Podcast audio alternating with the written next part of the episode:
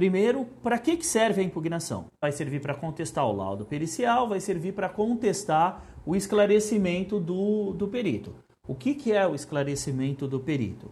Esclarecimento do perito são informações adicionais solicitadas pelo juiz após a parte que teve o laudo desfavorável apresentar argumentos na sua impugnação do laudo ou num parecer técnico confrontando o laudo do, do perito. O juiz pede para o perito esclarecer aqueles pontos que estão controversos. E aí as partes têm um novo direito de fazer uma impugnação.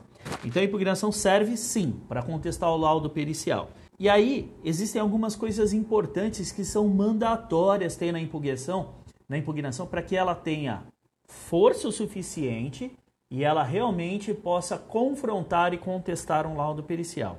Uma, ela deve ser baseada na técnica de engenharia de segurança do trabalho, das áreas correlatas de segurança do trabalho, então nas normas de higiene ocupacional, deve ser é, baseada na lógica, tem que analisar o laudo do perito detalhadamente, entender a lógica que ele utilizou para fazer uma caracterização e abordar isto, então, os assuntos têm que estar bem definidos, bem é, colocados, esclarecidos, bem destacados, as coisas que é, as partes não concordam com o perito e na legislação. Então, você tem que aliar a lógica, a técnica em segurança e a legislação.